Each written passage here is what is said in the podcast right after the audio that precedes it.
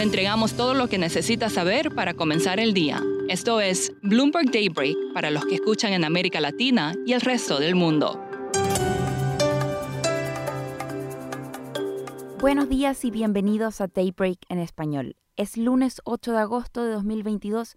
Soy Valentina Fuentes y estas son las noticias principales. Las acciones y los futuros de Estados Unidos subían mientras los rendimientos de los bonos reducían sus recientes alzas. Los inversionistas intentan sopesar las perspectivas de aumento agresivo de las tasas de la Reserva Federal.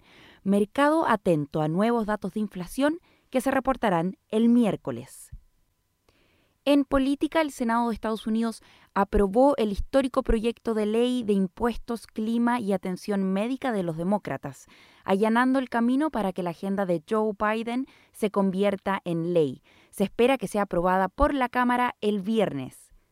Las elecciones estadounidenses de 2024 dependen tan solo de cinco estados, según una nota de Bloomberg. Este año, Trump y sus seguidores apoyan las candidaturas estatales de personas que niegan los resultados de la carrera presidencial de 2020. Su victoria sería más que suficiente para inclinar la balanza en una carrera presidencial reñida. China prorrogó los ejercicios militares cerca de Taiwán tras cuatro días de actividades. El transporte marítimo en el estrecho de Taiwán mostró signos de volver a la normalidad. En Medio Oriente se inicia un alto al fuego en Gaza después de tres días de bombardeos israelí que dejaron al menos 44 muertos. Vamos con noticias corporativas porque SoftBank reportó una pérdida neta récord de 23.400 millones de dólares, anunció recompra de acciones y dijo que mantiene conversaciones para vender Fortress Investment Group. Goldman y Morgan Stanley advirtieron que los márgenes de ganancias corporativas se reducirán el próximo año dadas las implacables presiones de costos. Y hablemos de Elon Musk eh, porque volvió a expresar su preocupación con Twitter a través de la misma plataforma, preguntando por qué la SEC no está investigando los datos de las cuentas de spam. También desafió al CEO a un debate público sobre la cantidad de bots en la plataforma.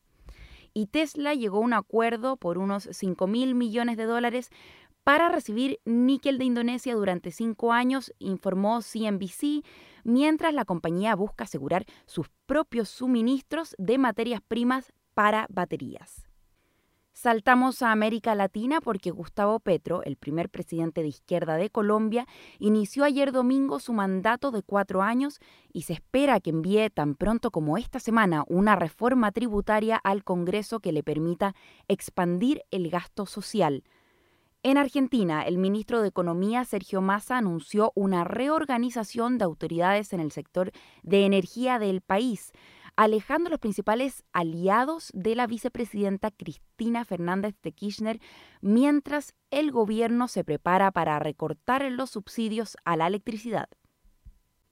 El nuevo ministro de Hacienda de Perú, Kurt Purnio, dijo que sus primeros objetivos son infraestructura pública, coordinación con el Banco Central y mejorar relaciones con el Congreso. Inversionistas atentos a reacciones de mercado porque el presidente Pedro Castillo rechazó el viernes la renuncia del presidente del Consejo de Ministros.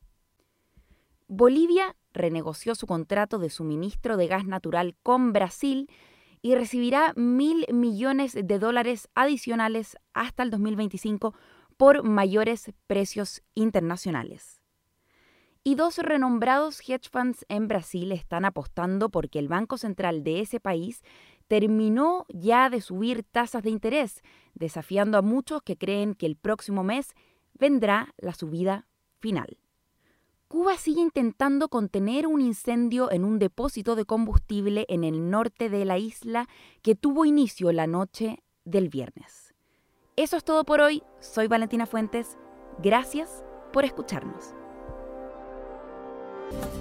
Para conocer todas las noticias que necesita para comenzar el día, revise Daybreak en español en la app Bloomberg Professional. También puede personalizar Daybreak para recibir las noticias que desee.